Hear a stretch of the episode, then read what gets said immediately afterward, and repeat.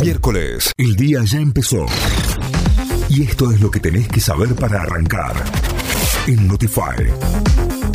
Ahora sí, vamos a las noticias. Nos informamos a través de nuestra web notify.com.ar. El gobierno dispuso un aumento del 35% para la tarjeta alimentar.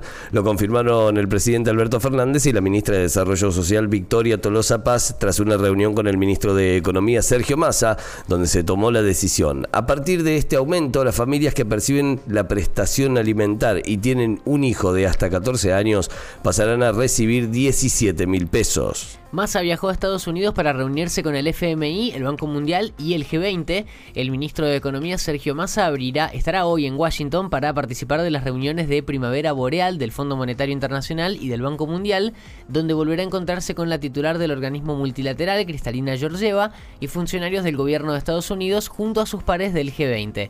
Además, el funcionario mantendrá una reunión con la número 2 del FMI, Gita Gopinath, de cara al inicio de la nueva revisión que tendrá como ejes los números del primer trimestre de 2023. Se conocieron los valores del renovado programa Precios Justos en la carne. La Secretaría de Comercio de la Nación confirmó los precios vigentes hasta el 30 de abril de los siete cortes de carne vacuna que forman parte del programa Precios Justos de Carne.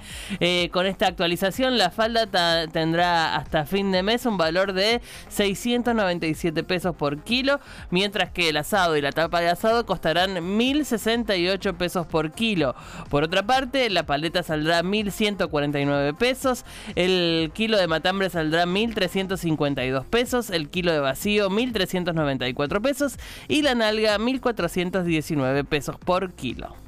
Diputados de Chile aprueban reducir la jornada laboral a 40 horas semanales. La Cámara de Diputados de Chile aprobó un proyecto de ley que reduce la jornada laboral de 45 a 40 horas semanales en un lapso de 5 años. Según establece la ley, durante el primer año la jornada se reducirá a 44 horas semanales, a los 3 a 42 y a los 5 años a 40 horas, según se informó oficialmente.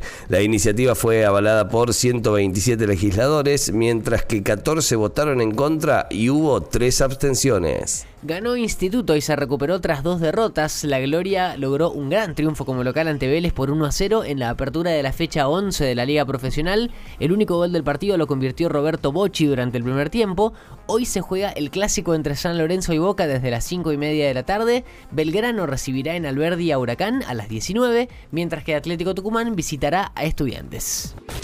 Notify, las distintas miradas de la actualidad para que saques tus propias conclusiones. De 6 a 9, Notify, plataforma de noticias.